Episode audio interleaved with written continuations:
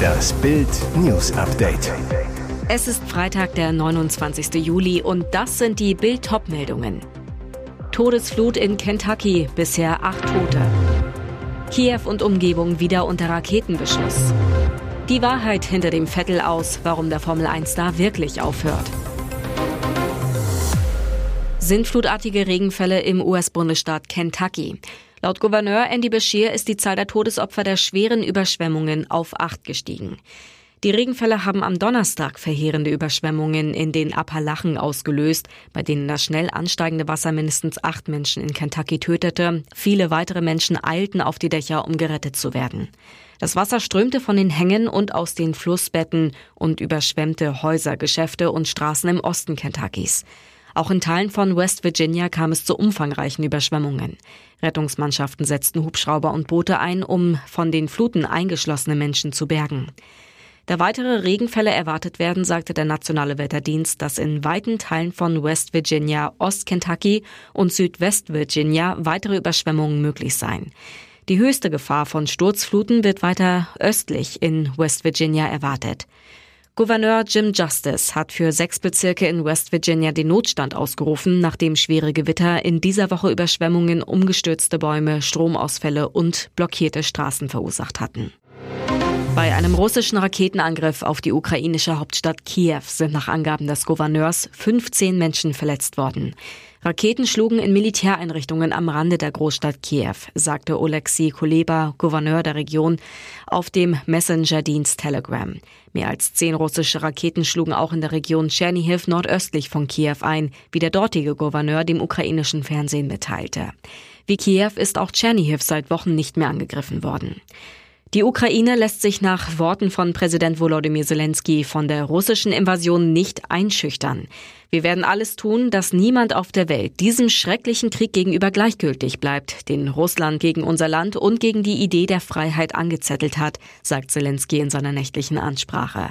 Die Ukraine versucht zurzeit verstärkt, den von Russland kontrollierten Süden des Landes zurückzuerobern. Ein Schwarz-Weiß-Video überrascht die Formel-1-Welt. Der viermalige Weltmeister Sebastian Vettel gab seinen Rücktritt aus der Formel 1 zum Ende des Jahres bekannt, auf eine wirre Art. Vettel, der soziale Medien meidet, meldet sich am Montag auf einem extra eingerichteten Instagram-Account an, lädt um 12 Uhr ein Video hoch, in dem er sein Karriereende verkündet. Vettel sagte zu Bild, die finale Entscheidung habe ich dem Team am Mittwoch mitgeteilt. Sie ist in den letzten Tagen gefallen. Dazu geführt habe nicht das letzte Rennen oder die letzten Tage, sondern die Gedanken, mit denen ich mich schon länger auseinandersetze. Vettel hatte in dem Video gesagt, mich der Formel 1 so zu widmen, wie ich es in der Vergangenheit getan habe und es für richtig halte und gleichzeitig ein guter Vater und Ehemann zu sein, passen für mich nicht mehr zusammen. Außerdem setzt sich Vettel für Klimarettung ein, ein Engagement im Widerspruch zu seinem Job im Verbrennerauto. Zwischen Vettels letzten Sieg in Singapur 2019 und seinem Rücktritt liegen 1040 Tage. Aktuell reicht es oft nicht mal mehr für Punkte. Vettel sagt, es ist kein Geheimnis, dass nach so vielen guten Jahren es mir am meisten Spaß macht zu gewinnen. Der Entschluss für das Aus war relativ kurzfristig offiziell. Diese Liebesgeschichte hätte auch ein Drehbuchautor nicht romantischer hinbekommen. In der Reality Daily Soap Köln 50667 lernten sich die beiden Darsteller Carolina Caro Nöding, jetzt Polkmann, und Daniel Polkmann das erste Mal kennen, spielten dort das Dramapärchen Jule und Marc, bis sie sich jetzt auch im wahren Leben das Ja-Wort gaben und das live im TV.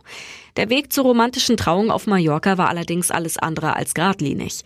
Kurz nach einem Auftritt auf der gleichen Insel erreichte Caro eine niederschmetternde Nachricht ihres damals guten Freundes Daniel. Sein Vater war gestorben. Caro war damals sein Fels in der Brandung, reiste auf der Stelle zu ihm und wich ihm nicht mehr von der Seite. Für Daniel der Moment, an dem ihm klar wurde, dass er die Frau seines Lebens gefunden hatte. Heute ist sich Daniel sicher, dass sein verstorbener Papa Ulrich Schicksal spielte. Sie ist das letzte Geschenk, das mein Papa mir gemacht hat. Während die Trauung ihrer Köln 50667 Charaktere Jule und Mark im Horror endete, auf beide wurde geschossen, hofften die beiden Schauspieler auf eine reibungslose Hochzeit im echten Leben. Bayern-Trainer Julian Nagelsmann darf sein 28,5 Millionen Euro Juwel am Samstag im Supercup noch nicht einsetzen. Nach Bildinformationen hat Matthias Tell noch keine Spielberechtigung für den FC Bayern. Der Rekordmeister wartet noch auf die Genehmigung von der UEFA. Das Problem, das Verbandsgremium tagt nur alle 14 Tage. Für das erste Pflichtspiel am Samstag in Leipzig gegen RB bekommt das 17 Jahre alte Sturmtalent keine Erlaubnis mehr. Der Franzose war am Montag nach München gekommen und für 20 Millionen Euro fixe Ablöse plus 8,5 Millionen Euro mögliche Bonuszahlungen von Stadren verpflichtet worden. Jetzt wollte Tell in Deutschland durchstarten, aber die UEFA bremst ihn noch aus. Bitter für Nagelsmann, denn Tell machte in den ersten Tagen gleich einen sehr guten Eindruck. Im Training war er gleich da, wirkte auf dem Rasen nicht schüchtern, der Meni Mbappé gab gleich Vollgas, ging in die Zweikämpfe und er war bei der Franzosen-Connection um die Weltmeister Pavard und Hernandez gleich integriert. Bayern hofft nun auf das Tell-Debüt in der Liga in einer Woche am Freitag gegen Frankfurt. Und jetzt weitere wichtige Meldungen des Tages vom Bild Newsdesk. Fußballmärchen im Krisensommer. Sommer 2022. Die Inflation lässt die Supermarktpreise steigen. Wirtschaftsminister Robert Habeck spricht von der größten Energiekrise in Deutschland und nebenbei tobt auch weiterhin der russische Angriffskrieg in der Ukraine. Was den Deutschen in diesem Krisensommer Freude bereitet, unsere Frauenfußballerinnen und ihre Super-EM. Beim Turnier in England steht die DFB 11 im Endspiel. Das steigt am Sonntag im legendären Wembley-Stadion von 90.000 Fans und ausgerechnet gegen die Gastgeberinnen. Im Wembley-Finale gegen England, da haben wir noch eine Rechnung offen. Wembley, 30. Juli 1966.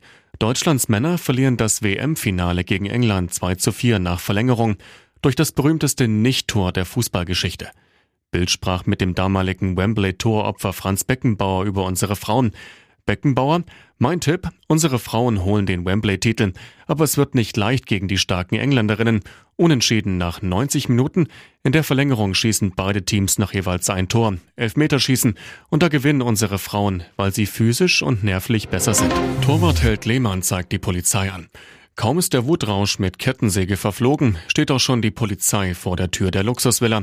Torwartlegende Jens Lehmann stieg am Montagnachmittag auf die Garage seines Nachbarn und sägte einen Dachbalken durch. Ihn soll gestört haben, dass sie den Blick auf den Starnberger See versperrte. Lehmann behauptet, die Garage würde anderthalb Meter aus seinem Grundstück stehen. Der Nachbar rief die Polizei. Lehmann erklärte auf der Wache seine Sicht der Dinge. Gestern dann der Polizeieinsatz vor der Villa. Nach Bildinformationen kam ein Beamter der Polizeiinspektion Starnberg, der die Ermittlungen leitet. Der Polizist fotografierte die Garage von allen Seiten, um mögliche Beweise für die Polizeiakte zu sammeln. Auf den Fotos auch zu sehen, der zersägte Balken, der jetzt notdürftig mit Metallplatten fixiert ist. Noch ist unklar, ob der Fall auch vor Gericht landet. Nach Bildinformationen hat Lehmann jetzt Anzeige gegen die Polizei gestellt, weil die Vorkommnisse am Montag falsch wiedergegeben worden seien. Oh je Mann, Lehmann. Macron empfängt Horrorscheich. Der saudische Blutscheich Mohammed bin Salman ist zu Besuch in Europa. Macron und Mitsotakis ebnen seinen Weg zur Rehabilitation. Mit seinem ersten Besuch in Europa seit dem Mord am Journalisten Jamal Khashoggi will der saudische Kronprinz Mohammed bin Salman auch im Westen diplomatisch wieder Fuß fassen. In Athen bereitete ihm Griechenlands Regierungschef Mitsotakis am Dienstag einen warmen Empfang, wie der Kronprinz sagte. Mit Frankreichs Präsident Emmanuel Macron speiste Mohammed bin Salman am Donnerstagabend im Pariser Élysée-Palast. Das traurige Signal dahinter, knapp vier Jahre nach dem Khashoggi-Mord wird der Horrorscheich in Europa allmählich wieder salonfähig. Spätestens seit Russlands Überfall auf die Ukraine und der Suche nach neuen Energielieferanten steht Saudi-Arabien, einer der weltgrößten Ölförderstaaten, als Gesprächspartner wieder hoch im Kurs. Inferno bei Protz Hochzeit. Jetzt Giftgefahr für Kinder. Die Hochzeit begann so prächtig. Jetzt ist sie ein Fall für Kripo und Umweltbehörden. Nach dem Millionenbrand bei Reifenkönig Bruno Göckel aus Gammertingen sucht die Polizei nach Schuldigen. Der verheerende Brand war während der großen Hochzeitsfeier mit 300 Gästen kurz nach einem Feuerwerk ausgebrochen. Fünf Menschen wurden leicht verletzt. Schaden mehrere Millionen Euro. Bürgermeister Holger Jerk am Donnerstag zu Bild. Seit Mittwochabend sind die Feuerwehrarbeiten abgeschlossen. Die Polizei hat vom Rathaus Unterlagen zum Feuerwerk angefordert. Die Zertifizierungen und Zulassungen der Pyrotechniker sind von unserem Ordnungsamt vor dem Fest ausreichend geprüft worden. Zudem hat die Polizei Feuerwehrleute befragt. Wir versuchen mit allem, was wir können, zur Aufklärung beizutragen. Die Behörde lässt in einem Labor Proben der Partikel untersuchen. Ergebnisse soll es in ein paar Tagen geben.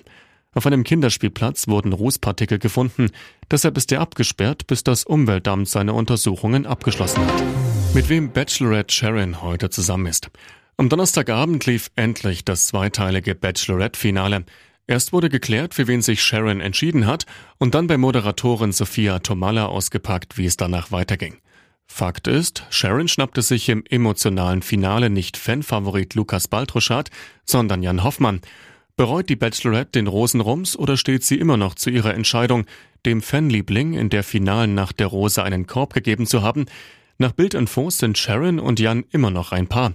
Mehr noch, sie möchte für ihren Sieger in naher Zukunft von Köln nach Hannover ziehen. Der Grund? Jan leitet in der niedersächsischen Landeshauptstadt einen Blumenfamilienbetrieb und möchte die Firma nicht im Stich lassen. Weitere spannende Nachrichten, Interviews, Live-Schalten und Hintergründe hört ihr mit Bild TV Audio. Unser Fernsehsignal gibt es als Stream zum Hören über TuneIn und die TuneIn-App auf mehr als 200 Plattformen, Smart Speakern und vernetzten Geräten.